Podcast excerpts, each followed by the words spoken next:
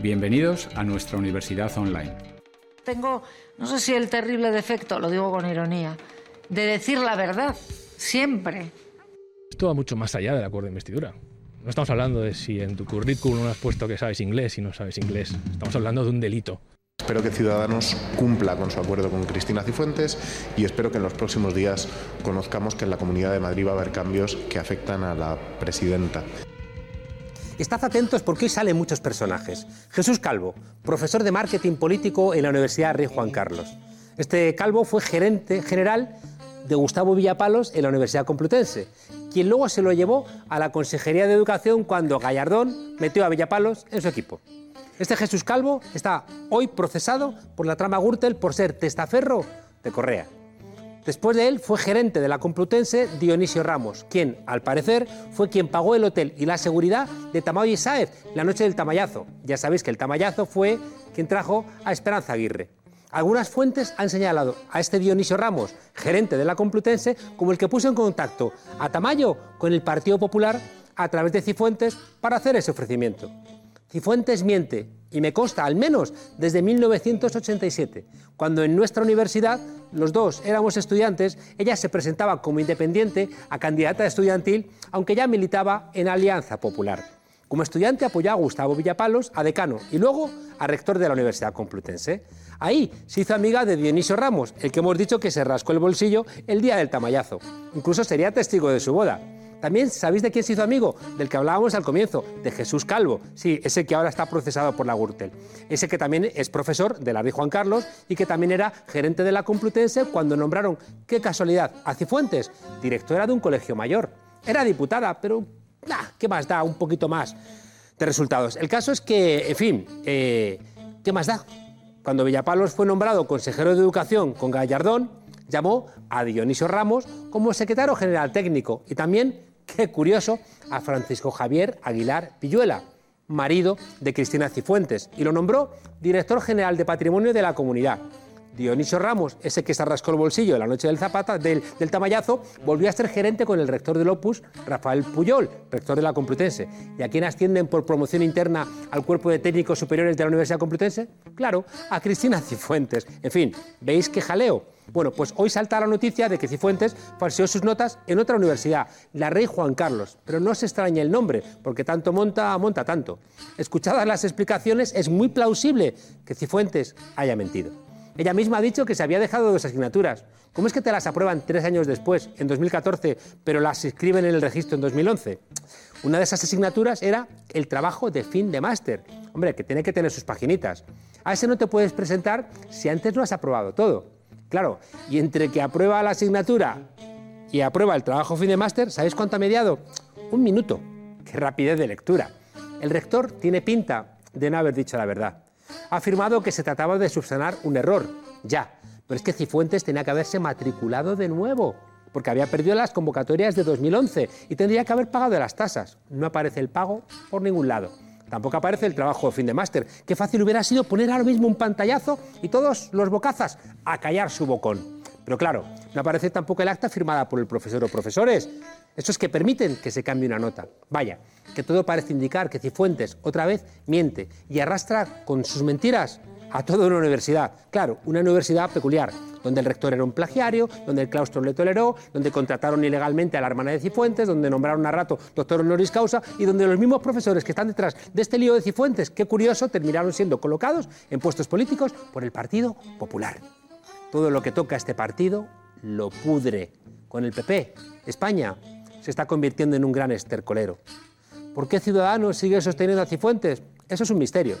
Es un misterio como ese que hace que los no presentados se conviertan en notables. Duendes escondidos, por supuesto. Duendes estafadores. Bienvenidos a la frontera, desobedientes.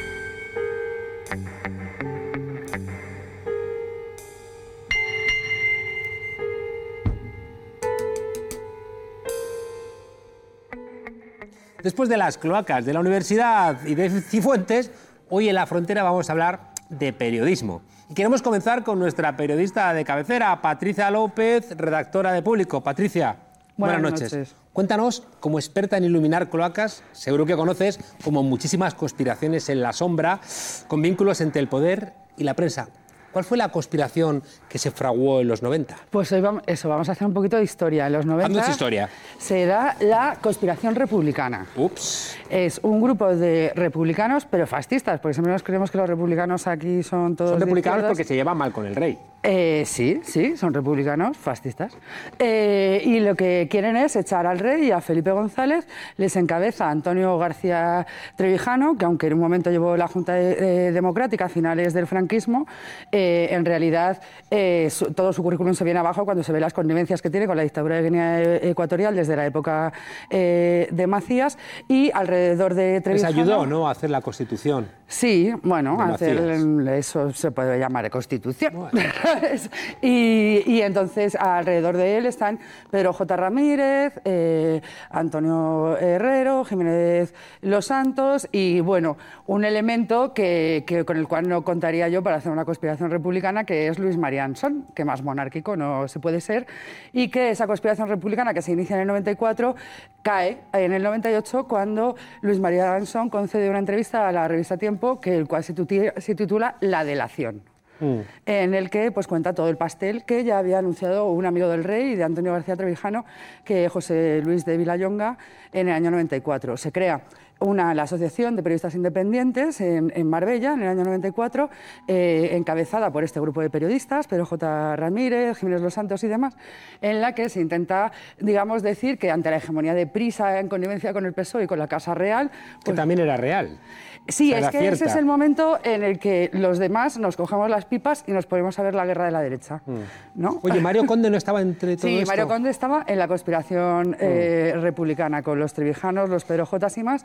Y de hecho es que toda esa gente, o sea, digamos, los peces gordos, tanto Trevijano como Mario Conde, tenían acciones. O sea, era una guerra realmente de poder, de verdad. Sí, bueno, también es cuando Entre, contra compran... el Polanco se da ahí también la guerra de Sojecables, se dan una serie de guerras empresariales, además de la política. Es cuando Mario Conde compra ¿no? los papeles de Perote, aquellos, ¿no? que el Sí. mundo iba... Y es cuando por el publicando- otro lado se, se hace también la otra guerra, que es el vídeo de Superancia Rapú contra eh, Pero Pero J. Ramírez. ¿sabes? vídeo aquel que graban desde un armario, Exacto, ¿no? sí, Teniendo sí, es una relaciones guerra sexuales. Mm. de cloacas absoluta, ¿sabes? Entre, entre la- las dos partes. Pero digamos que es un poco... Ahí o sea, es un también- Mm. reflejo magnífico de cómo el poder y los medios de comunicación, eh, el poder económico, el político y, y los medios de comunicación se alinean en dos bandos en el que los ciudadanos estamos completamente excluidos en, en una lucha de, Claro. de poder en la que se utilizan conceptos políticos sin los ciudadanos. Y que ellos. solamente podías saber algo, me acuerdo perfectamente, si tenías la información, si no, podías Sí, especular. sí, por pero eso era unos hablan de imposible. república y otros de monarquía, pero ahí no va a haber Oye, ciudadanos. otra,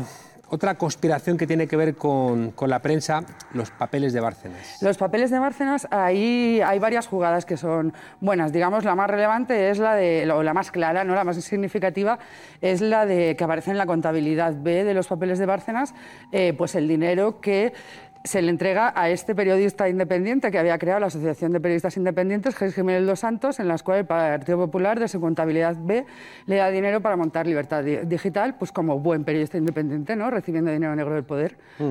O sea, ese es un bien, gran son ejemplo. esos liberales, Eso- ¿no? Eso es muy Esos grandes muy liberales. liberal. Sí, sí, sí. Oye, y hay una tercera Patricia, ¿no? Eh, que tiene que ver con, con la mujer con más Sí, poder en Con más España. poder en España. que- a ver, que yo tiene un trato que es- peculiar con la prensa, Ella es el brazo ejecutor, ¿no? ¿De quién hablamos? Nuestra querida SSS, Soraya Sáez de Santa María, que es letal, ¿sabes? Eh, ella yo creo que es el brazo ejecutor, ¿no? Pero también hay cosas que la pillan directamente. A partir de que se destapan los papeles de Bárcenas, se empiezan a ver una liquidación directamente de las cabezas de los, de los Uy, ¿cómo diferentes, estás? Como eh, te vea fumar, como te vea fumar. de los diferentes periódicos, tanto de- de- del mundo, del país, de redactores, de, de demás, pero yo te voy a contar un ejemplo directo.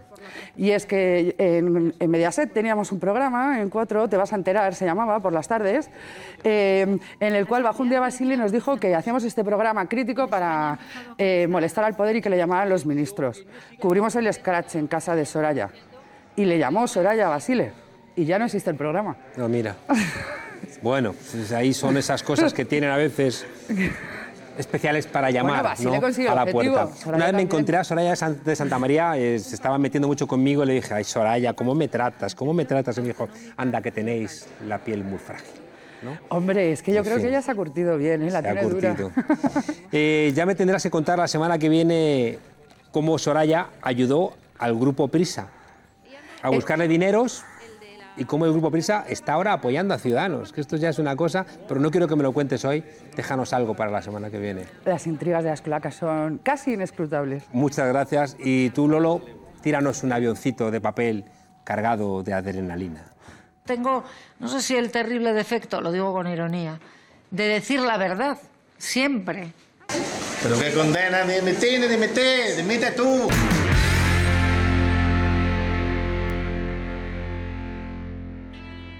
Decía nuestro buen amigo George Orwell, el de 1984, que periodismo es publicar lo que alguien no quiere que publiques. Todo lo demás, relaciones públicas. ¿Y qué razón tenía? Lo vivió siempre en sus propias carnes. ¿Cuántos periodistas hoy pueden publicar una noticia que vaya en contra de su empresa? ¿Cuántos pueden amenazar al director con dimitir si no les publican un determinado artículo? ¿Cuántos pueden negarse a que el jefe de redacción les cambie el titular? Ay, el miedo al paro ha sustituido a miedos antaños como el de la cárcel o las multas. Y claro, con unos periodistas más preocupados por su futuro que por una información de calidad, pues claro, pasa lo que pasa. Chicas, Cuba encantadoras. Stop. Podría enviar poemas acerca paisajes, pero sería desperdiciar dinero. Stop. No hay guerra en Cuba. Firmado Wheeler. ¿Contesto? Sí, querido Wheeler, usted proporcione poemas, yo proporcionaré guerra. Eso está muy bien, señor Kane. No hay democracia sin información. Sin información no hay opinión pública. Sin opinión pública, pues claro, la democracia se resiente porque no se puede construir la alternativa. ¿De dónde vas a enterarte? ¿Qué es lo que piensan los otros que quieren de alguna manera contender al poder? Hoy os voy a dar tres titulares que ya no vais a encontrar en ningún otro medio salvo en esta casa. Vamos allá. Primero, la cifra de trabajadores en prácticas no deja de crecer. En 2013 había un total de 20.000 personas en prácticas. En 2015 ya eran 70.000. Un aumento del 250% en dos años. Segundo titular. Vaya, también ha aumentado el número de becarios que no cobran. Seis de cada diez no reciben salario, tampoco ningún tipo de compensación económica, ni del transporte. ¿Por qué no llaman becarios cuando quieren decir esclavos? Ahora escuchadme, galeotes. A todos vosotros se os condenó. Os mantenemos vivos para servir esta nave. Por lo tanto, remad y vivid. Becarios, remad y callad. Estas cifras colocan a España a la cabeza de Europa en este tipo de contratos y convenios precarios. Otro ejemplo de lo que llaman la Europa de las dos velocidades. Siempre nos toca la lenta. Los empresarios de la comunicación cada vez más ricos y los periodistas pues cada vez más pobres. Vamos con el tercer titular. Según otro estudio, en este caso de la OCDE, España es el penúltimo en el número de periodistas que han pasado por un contrato de prácticas después de finalizar sus estudios. Solo nos supera Eslovenia. Y podemos preguntarnos, ¿puede haber algo peor que trabajar gratis? Pues sí, que encima tengas que pagar por trabajar. En fin, que las prácticas te, cuestan pasta. Los que trabajan lo hacen en jornadas maratonianas y asumiendo responsabilidades o tareas que poco o nada tienen que ver con la finalidad formativa de sus contratos. El colmo del disparate es un periódico entero, el Huffington Post, que no paga a los colaboradores. Y así todos los beneficios para los jefes. La esclavitud, eso sí, cuando es elegida, sabe más dulce. Claro, si te dan visibilidad. En fin, que lo peor de todo es que los periodistas veteranos no creáis que están mucho mejor. ¡Qué suerte tienes, cabrón! ¿Quién es? ¡Qué suerte tienes, macho! ¿Qué? El enchufado del carcelero, ¿eh? ¿El enchufado? Seguro que le has untado, ¿a que sí? ¿Que yo le he untado? ¿Le has visto escupirme en la cara? Ah, lo que yo daría porque me escupieran en la cara. Hay noches que las paso colgado, soñando que me escupen en la cara. Lo que daría a muchos periodistas seniors por seguir siendo escupidos en la cara, es decir, explotados cuando llegan a una edad y sin ningún miramiento son sustituidos por becarios que salen mucho más baratos. Da igual la calidad de la información. Una táctica que utilizan todos los grandes grupos de comunicación para cuadrar sus amigo. presupuestos. O sea, Mm, es el mercado, amigos, y repartir dividendos a sus insaciables accionistas. Y, mm, ah, sí, claro, ¿y qué hacer con más de 50 años y en el paro? Pues malvivir con lo que se pueda, con colaboraciones de bajo presupuesto, en gabinetes de prensa de medio pelo, montando agencias de comunicación con el dinero de la indemnización, soplándonos aquí, en la tuerca. Eh, en fin, un ejemplo, este tuit que aparecía unos días y que está haciendo arder las redes.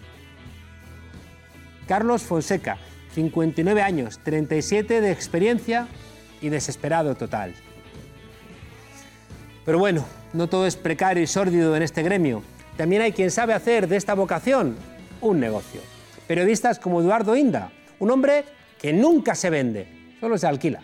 Eso sí, por unos cuantos millones y con un poquito de Photoshop, es capaz de demostrarte que Islero, el toro que ensartó a Manolete, en el fondo era un mandado de la ganadería de Podemos.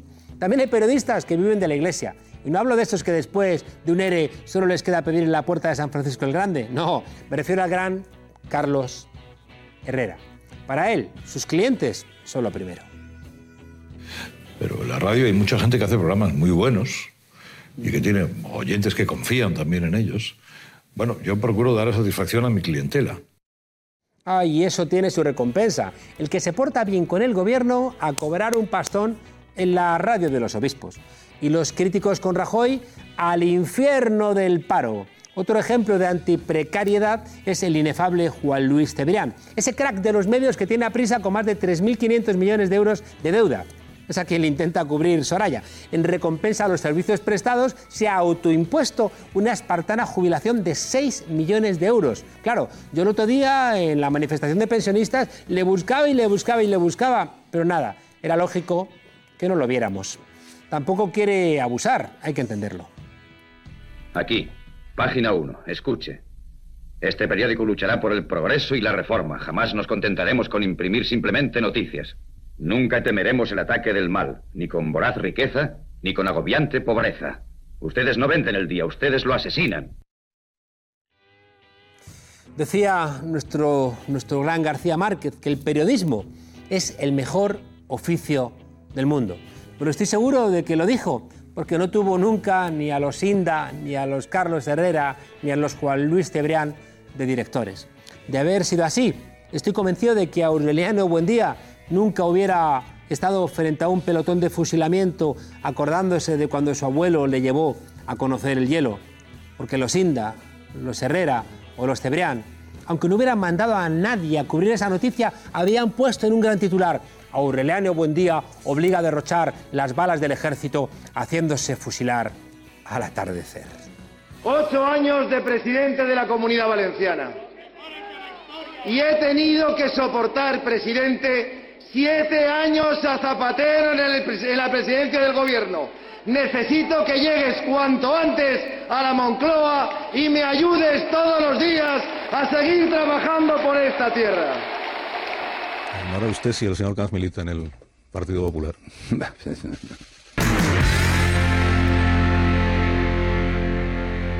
Dice que nació en Libertad y no sé muy bien si se refiere a ese famoso local donde algunos como a mí nos salieron los dientes musicales. Dice que la política es un artículo de primera necesidad y no se pasa de listo diciendo yo nunca pasaré por ese aro, aunque después coge los aros y se los cuelga de las orejas. Dice que cuando los medios mienten, la única alternativa está en el arte. Y como por sus venas corre sangre roja de familiares musicales, ha decidido con sus 23 intolerables añitos dedicarse a renovar el oficio de cantautor, sumándole ritmos de muchos lados, ritmos del Caribe, ritmos de África y al final, al final es insultantemente joven e insultantemente lleno de sorpresas. Pedro Pastor Guerra. Buenas noches. No te rías. Ha sido muy bonita la presentación. ha- Muchas gracias. Oye, acabas de regresar de América Latina. ¿Qué haríamos en América Latina? Uf, yo a mí me, me ha abierto muchas puertas, ¿no? ¿Qué has encontrado Muchas allí? ¿Qué puertas has- por aquí me ha abierto, ¿no? ¿Qué has escuchado por esa tierra? No sé, creo que hay, creo que la humanidad respira más fuerte, ¿no? Aparte de la llamada de la naturaleza en sí misma y de esa fuerza de la tierra, con sus expresiones, con sus cordilleras, con sus volcanes, como esa manera de, de las sociedades de estar en la calle, de convivir, de, de hablarse, de mirarse y al final de organizarse, ¿no? Aquí estamos mucho más acostumbrados a que nos organicen las cosas y eso hace que estemos mucho más lejos. Qué contraste, ¿verdad? Y te vas a Alemania o después te, después te vas a América Latina y dices, uy, Pues sí, yo creo que tenemos mucho que aprender, ¿no? Al final siempre, como así pensando en macro, eh, se dice que tienen mucho que aprender ellos de nosotros porque somos primer mundo, pero yo le daría la vuelta al asunto, ¿no? Y, y a lo mejor iría yo un poquito para atrás, ¿no? Iríamos un poquito para atrás y aprenderíamos un poco más de, El otro día de ellos. leía, leía una afirmación de un sueco diciendo que en Suecia había mucho Estado, pero no había comunidad. Ujú, Claro. Es que en América Latina hay mucha comunidad y no hay Estado. Claro. Entonces es a ver qué, qué quiere cada quien. Yo lo tengo muy claro, ¿no? A mí, vamos, en mi casa somos ocho y viviendo, compartiendo y no sé las ventajas que tiene, ¿no? Vivir en comunidad, que cuando tú no puedes hacer algo, alguien lo puede hacer por ti y viceversa y al final es como que trabajas menos para, para obtener más, quiero decir, en Mm. cualquier mo- en cualquier situación de la vida. Entonces yo, yo lo tengo clarísimo, vamos. Y de alguna manera, fíjate, Pedro, yo creo que, que escuchando tus letras, como que siempre las atraviesa la idea de que, de que hay cosas que no se gastan y que cuando las compartes al revés crecen, ¿no? No ocurre como un pan que es verdad que pues, da de sí lo que da de sí, pero en cambio hay otras cosas, ¿no? Que al compartirlas como que se multiplican. Ha- Haciendo pan, hablando de pan, en mi casa hemos descubierto eh, la técnica de hacer el pan. Y aparte de que nos sale rico eh, y de que es muy sano comer pan hecho por ti mismo, es, es algo que, que podríamos aprender todo el mundo en sus casas en la vida para entender ¿no? los procesos de las cosas ¿no? y agradecer a un panadero cuando le veamos. Despertarse a las 5 de la mañana para que tengas el pan a las 7 cuando vayas a comprarla. ¿no? Y yo creo que sí que nos engañan con la competitividad y eso es algo muy occidental. ¿no? Eh, la escuela de la competitividad y pensar que siempre por, por compartir vas a perder y estás ganando. Yo soy ¿Sabes de los que creen que se gana. Competencia es con poderes, poder con. Y lo hemos convertido en lo contrario, ¿verdad? O sea, competencia que significaría poder Compartido. con, o sea, ser competente es poder con. En cambio, Ah. ¿No? Nos han hecho pensar que la competencia es luchar. Claro, pero no es que no, es competitividad, ¿no? El término Claro. que yo estaba buscando. Mm. Es competitividad. Claro, que es como, como... Competencia es verdad, Mm. es, es capacidad, ¿no? Y competitividad ya es pelea. Oye, 23 años, cuatro discos, mucha autogestión. Eh, ¿Ayuda la autogestión a la conexión con el público? Hombre, ayuda a ser consciente de todo el trabajo que supone, ¿no? Si solo haces y solo te dedicas a cantar, pues eres- no eres consciente a lo mejor de todo lo que hay detrás de ser, Mm. de vivir de esto. Todo el proceso, ¿no? Todo el proceso, desde hacer un cartel, de llamar a un, a un bar o a una sala para cerrar el concierto, hacer la promoción, la logística, todo, ¿no? Encargarte de cómo se van a vender los discos que tú mismo te has editado. Entonces al final es como ser consciente del proceso total de las cosas, ¿no? Más artesano. Absolutamente artesano. Yo quiero escuchar una de tus canciones. ¿O no? ¿O sí? Por eso mismo nos merecemos el beso al alba, los cosquilleos, trepar montañas, seguir despiertos, la llamarada, el celo abierto, amar las ramas, sentirnos dentro, sacar el alma, mojar el cuerpo, cada calada, cada concierto, las manos claras, el cuenco lleno, lleno, lleno de verdad. La verdad tampoco se gasta si la compartes, ¿eh? No, además estamos un poco escasitos, ¿no? Oye, ¿y, y qué, qué nos merecemos? Yo creo que nos merecemos todo, ¿no? Que nos ¿Por qué? por- porque sí, ¿por qué no? Que nos hacen creer que, ¿no? que tenemos que hacer las cosas de una única manera, que tenemos que ser esclavos de nuestros trabajos. O sea, yo creo que se puede vivir de muchas otras maneras a las que hemos asumido como sociedad a nivel global, ¿no? Que se tiene que vivir, como en el capitalismo hemos asumido que se debe vivir de una manera, ¿no?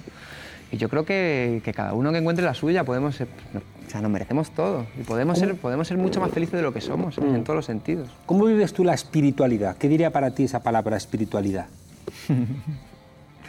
Hombre, pues yo, era, yo siempre he sido muy escéptico, pero cada vez soy menos. Como que además, por ejemplo, América Latina me ha hecho resurgir mucho en, en la idea ¿no? de, de que las cosas no suceden porque sí, sino que todo está engranado en el cosmos. Es una frase que me gusta mucho. Y, y yo quiero creer, claro que quiero creer en las energías, claro que quiero creer en cuando tú proyectas algo, tiene muchas más posibilidades que sucede, ¿no? Que si no lo proyectas, quiero creer que si tú estás empeñado en que te tienes aquí un problema, vas a tener un problema real, una enfermedad, ¿no? Y si además ya compras sistemáticamente la pastilla que te cura ya te lo has asegurado para siempre, ¿no? El problema y la Mm. enfermedad. Oye, Pedro, eh, es verdad que ahora también con el desarrollo tecnológico es más fácil que quien tenga deseo de, contar su arte tiene más facilidades, a lo mejor que en cualquier otro momento de la historia. Pero eso tampoco hace que lo que nos cuenten al igual merezca la pena. Claro, además es un arma de doble filo, pero yo creo que la tecnología es un arma de doble filo en sí misma, ¿no? El mismo progreso es un arma de doble filo, ¿no? Tenemos, tenemos por sí mismo no es ni bueno ni malo, pero puede hacernos muy mal. La tecnología, un mal uso de la tecnología nos puede hacer fatal, ¿no? Y lo está demostrando en cuanto a la indi- la individualización de la sociedad, está claro, ¿no? Todo el mundo ahí con su maquinita, con su movilcito. Y lo de que podamos subir nuestra música a YouTube es una... democratiza un poco todo, ¿no? Como que abre un poco las posibilidades a todo el mundo, pero al fin y al cabo las discográficas siguen poniendo la plata, ahora la ponen en internet, ponen el dinero en internet y triunfan los que tienen que triunfar. O sea que al final es el mismo ¿Tú crees juego. que alguien bueno está escondido? Yo creo que la gente más talentosa no la conocemos. ¿De verdad? Sí, sí. Y yo lo descubro cuando viajo, viajo por América Latina y Mm. conozco desde el parque al que toca la zambita o la chacarena del parque hasta la gente que Mm. trabaja allí en un mercado, en un mercado independiente. Y yo, o sea, me muero del- de, de todo el talento que veo y, y luego vas al bar y van 20, ¿no? Y eso siempre ha sido así. El estadio está lleno de cualquiera que, que hace, que dice Yo tonterías. recuerdo en Libertad 8, que yo era un junkie, ¿no? De Libertad 8 siempre he sido muy de, de plastautores. eh, los clásicos, ¿no? De La Bordeta, Luis Pastor, Luis Jack. eh, pero después, eh, yendo a ver a Luis Pastor a Libertad 8, ahí me encontré con, con- con Pedro Guerra, con Ismael, con Javier Álvarez. eh, y era gente que, ¿verdad? Tocaba en el metro, tocaban en el retiro y de alguna manera sí que tuvieron la oportunidad de ser escuchados y los buenos sí que tuvieron un espacio ¿no? para, para que los conociéramos. Eh, ¿Por qué te digo esto? Porque hemos invitado a mucha gente que produce arte y siempre les pregunto que cuando os escucho, en tu caso creo que es un poco diferente, ¿no? pero cuando escucho a gente joven siempre tengo la sensación de que, de que lo único que les ha pasado es que les ha levantado la novia un colega, ¿no? Hombre, es que se ha, ha derivado un poco la canción de autor, una parte, ¿no? A mí me gusta siempre hablar así porque al final se, se dice mucho que los nuevos cantautores hablan, son, son de desamor y, y este, hubo un artículo en El País que dio mucha bulla que era de la pana a la pena, ¿no? Yo no creo, yo no creo en eso. Yo creo que hay muchos cantautores, cantautoras jóvenes teniendo propuestas muy interesantes con unas letras y con unos mensajes importantes y necesarios, ¿no? Para el momento, a la altura del, del tiempo que nos ha tocado vivir, ¿no? No obviando el tiempo que nos ha tocado vivir. Lo que pasa que no es lo que llega. No es lo que está llegando, no es lo que está, no es lo que está en la cumbre de la canción de autor, como quien dice, ¿no? Por suerte ahora ya hay gente como Rosaleno, como el Canca, que están llevando un mensaje para mí importante y les está yendo bien. Pero no es lo más común. O sea, ahora mismo tiene mucho más apoyo mediático eh, y al final de público la gente que habla de, de desamor y que dice eso, que parece que no les ha nada en la vida, no sé, no sé, no sé. ¿Qué opinas de Operación Triunfo? Es que Twitter me ha hecho mucho daño, ¿sabes? Porque yo uso Twitter, ¿sabes? En Twitter todo el mundo habla de Operación Triunfo, ¿no? Entonces al final, yo que siempre obvio eh, este tipo de programas, se ha acabado metiendo un poco el hocico y, y- y- y viéndolo. Y ha Vi- tenido un poquito de Vi gracia. un programa y al final ha tenido un poco de gracia, pero es lo de siempre. Porque ellos son majos. Sí, pero, pero lo que esconde no está bien, es lo ¿Por de qué? siempre. Porque uno estás creando otra vez, aunque dejes tocar el piano en directo una vez, o, ¿sabes? O, o, o sea, uno sea trombonista y, com- y compositor, ¿sabes lo que te digo? Al final estás haciendo, estás creando otra vez intérpretes que no son compositores, que no son originales, que están repitiendo y reproduciendo los patrones del canon de la música de la radiofórmula y al final tienen ahí un cua- 40 bailarines y bailarinas haciendo el paripé, vestidos así, vestidas así, las niñas en tanga y los hombres en chaqueta, y no, y no, o sea, como que no les da la posibilidad de elegir a cada cual cómo quiere ser, sino que se les produce, se les modela, son como barro y se modela. Y son gente de 18 años que no sabe lo que quieren, o no lo sé, pero que me imagino que no pueden elegir realmente quiénes son y, y se les hace un producto, una fórmula que saben que funciona y que vende. Y ahí están todos rascando dinero de Operación Triunfo, Mm. esos chavales. ¿Te acuerdas la película del show de Truman?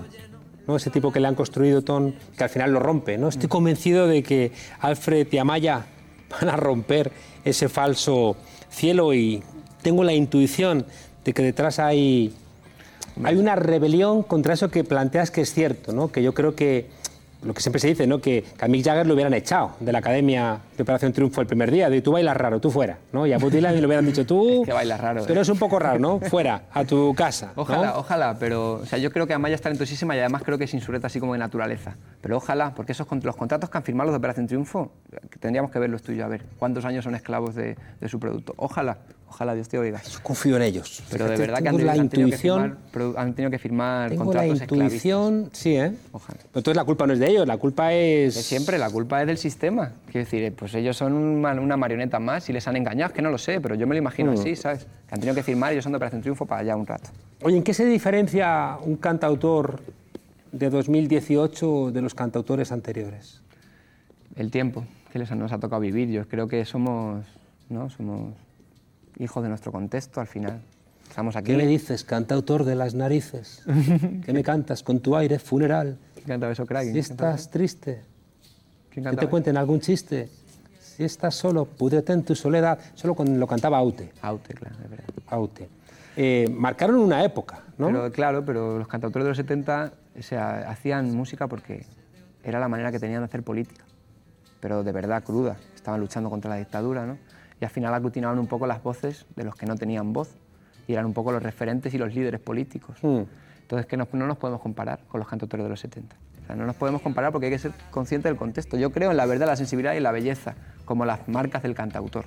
Mm. Por eso somos cantautores y no somos cantantes o hacemos otro estilo. ¿Qué es la diferencia? ¿Dónde está la diferencia entre un cantautor y otro tipo de, canto, de cantantes? Hombre, yo creo que en el, yo creo que en todo, o sea, en, en lo que dice, para empezar, pero también en cómo lo dice, ¿no? Con su instrumento, con sus propias composiciones, pero la manera en la que, en la que tú haces tu obra y tu carrera como músico también, porque tenemos que ser gente comprometida, ¿no? Realmente, con nuestro contexto, con nuestro barrio, con nuestro, con lo que nosotros pensamos que nos tengamos que comprometer, ¿no? Mm. Y un cantante no tiene por qué. Pero nosotros creo que sí que tenemos esa responsabilidad social porque somos cantautores. ¿Sabina es un cantautor? Iba a decir una... Una barbaridad. Sí, lo iba a decir, sí. Ajá. Pero Sabina es un cantautor, pues, pues supongo que lo, lo sería en algún momento, ¿no?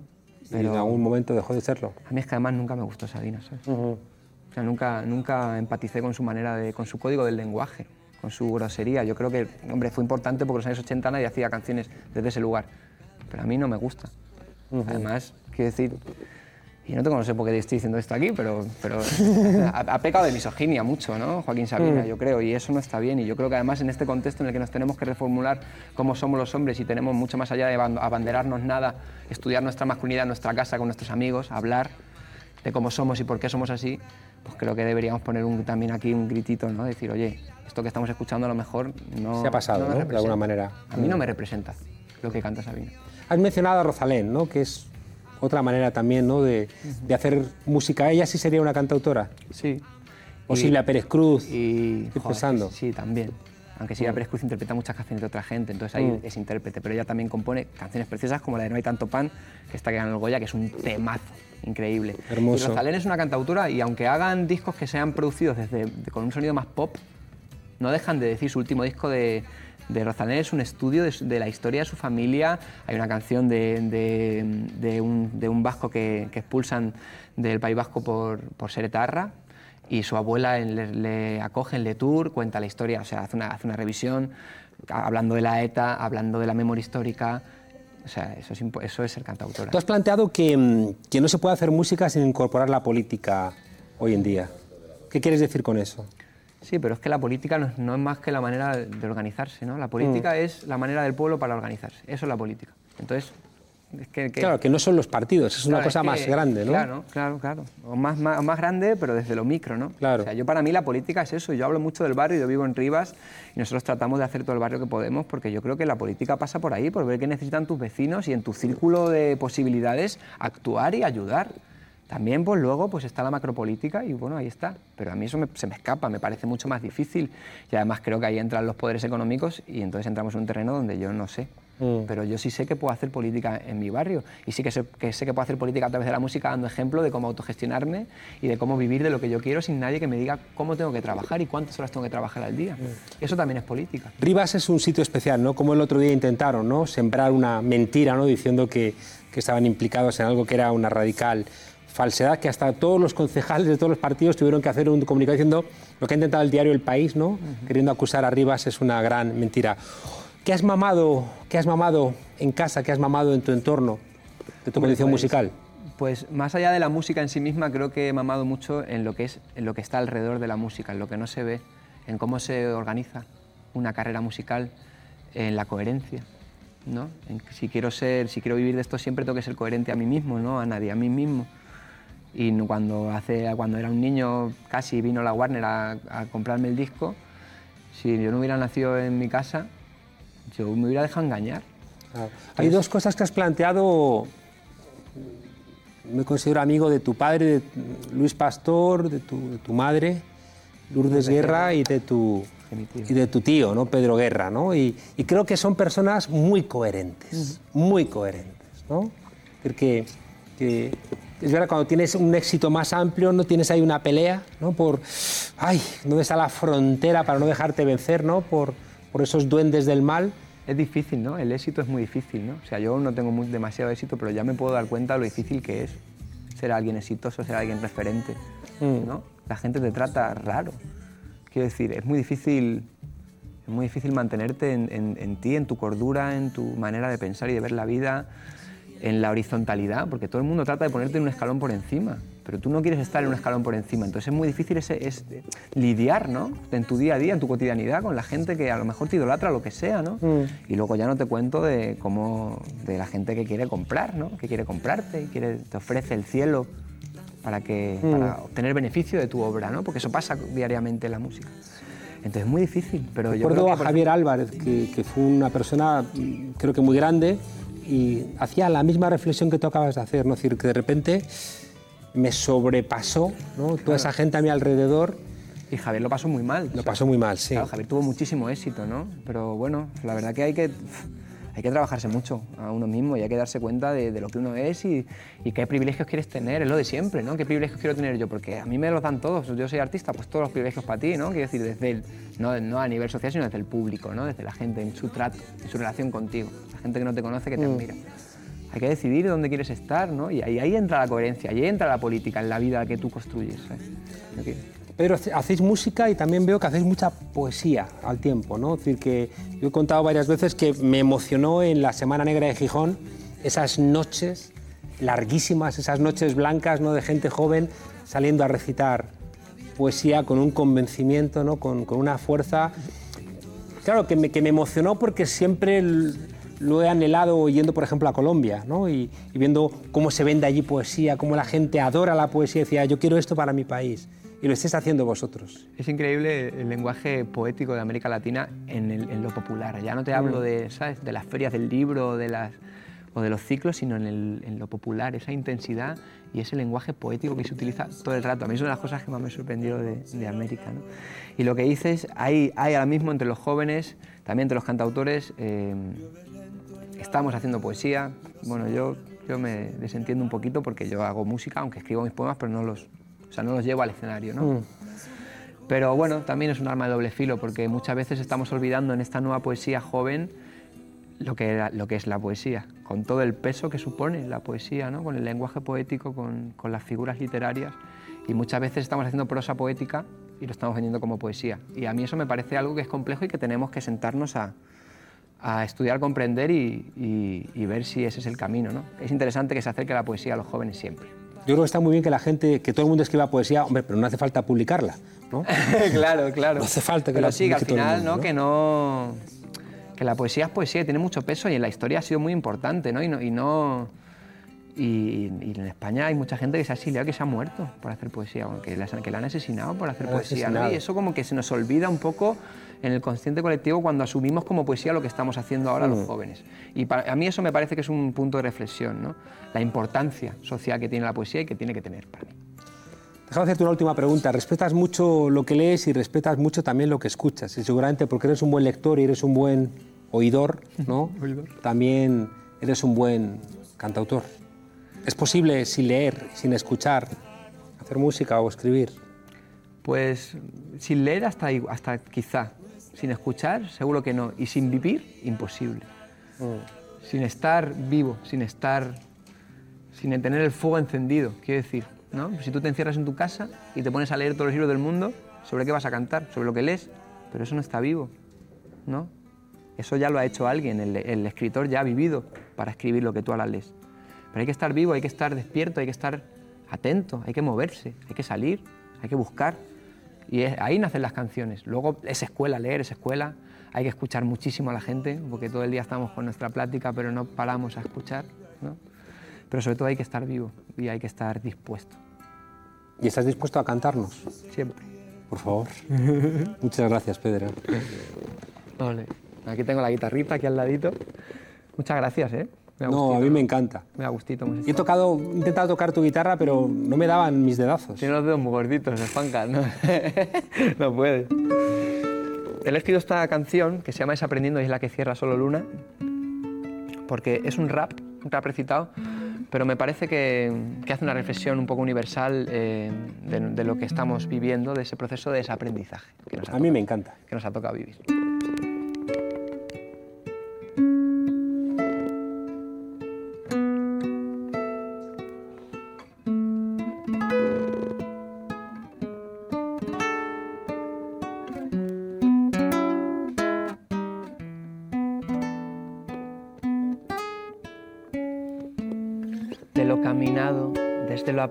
Hacia todo lo que nos queda por aprender, cada paso errado, cada beso herido, cada vaso que he bebido sin saber por qué, desde lo callado, de lo compartido hacia todo lo que nos queda por comprender, cada abrazo dado, abrazo tendido, cada vez que yo no he sido y nadie me cree, desde lo perdido, por los apartados, por los desaparecidos del Estado, porque no siempre estuvimos a la altura y puede ser que mereciéramos lo que votamos, desde lo luchado, por las luchadoras, por las madres que crían sus hijas solas, por las que sembraron soles que alumbraron el camino, las que aullaron a la luna y así hallaron un sentido, desde lo ganado, contra el patriarcado, este verso va cargado de futuro para los parados, por tirar los muros, para los anestesiados, por los mudos, desde lo cedido hacia lo ocupado, la liberación nos lleva a recuperar lo nuestro, a decir esto me gusta, esto no lo quiero, a doblar la punta de su pipa con los dedos, desde lo mamado, para las maestras, para agradecerles tanto que nos muestran, para reanimar conciencias, para encontrar la nuestra, para arrancarle a los ojos la venda, porque el gobierno francés financia por debajo al ISIS y en todo el mundo lágrimas por la desgracia de París, así no hay quien se entere del asunto del petróleo, por todo el odio que infunde la tele y no se ve, por las liberadas, por las poderosas, empoderadas, rosas con espinas preparadas para quien se atreva a opinar sobre sus cosas, para quienes solo quieran ver esposas. Hemos venido a romper con esas, perseguimos metas, las jóvenes queremos recorrer este planeta, aunque la edad nos ate y los años vuelen, la risa nos delate y la lata de cerveza de lo hallado, desde lo vivido hacia todo lo que nos queda por recorrer, cada signo, cada pétalo, cada gemido, cada vez que no me he ido por miedo a volver, desde lo que he amado, los escalofríos que me elevan hasta el punto de querer creer amor remunerado no es asunto mío, cada vez que he dado todo sin miedo a perder, queremos no fronteras, no personas como mercancía, gente unida, no políticos de sangre fría, acercar lo que nos une y lo que nos separa, aceptarlo con verdades a la cara, pues se ven de cara a la unidad. Es por eso que necesitamos fuerte a la comunidad. Por tantos años que vivimos en soledad ya, por todo el tiempo que perdimos frente a la consola. El canto nos consuela, el arte nos enriquece. Hacemos malabares con los días y los meses, relojes de macramé, pintamos atardeceres. Suficiente con llegar a fin de mes bien, ya que la escuela nos enseña a envidiar y la competición como método de vida. Pienso en qué sería si enseñara a respirar a solucionar conflictos, a sanar heridas. La educación es la base, es por eso que este sistema obeso genera profesores sin vocación. Por eso el colegio no nos muestra la canción como referencia ética, utiliza a la religión católica apostólica, la misma que la de la conquista, la de la culpa como punto de vista, la de páguenos por la visita, homófoba y partidista en este capitalista mundo cruel y sanguinario. Amanecido muerta otra inocente en la portada del diario, al lado otra patada dada desde el empresario a otra obrera que mañana no cobrará su salario. Otra mesa con los platos desiertos en otra casa que arrojamos los restos al cesto. Otra familia desahuciada por la policía. Otra casa que otro año seguirá vacía. De lo dicho, desde lo que he hecho hacia todo lo que queda por hacer, voy desaprendiendo, desecho lo que no quiero de lo que encuentro bien adentro de mi ser, desde lo que es mío, desde lo que es nuestro, que no es nada y lo es todo a la vez. Agradezco que estemos creciendo juntas, pues crecer es aprender a agradecer. Gracias por el espacio. Pedro, eres un chico guapo, guapo, guapo. Guapo por dentro y luego por fuera. Un poquito. Pero la gente que es guapa por dentro, como se le nota. ¿Verdad, desobedientes? Hasta mañana. Gracias.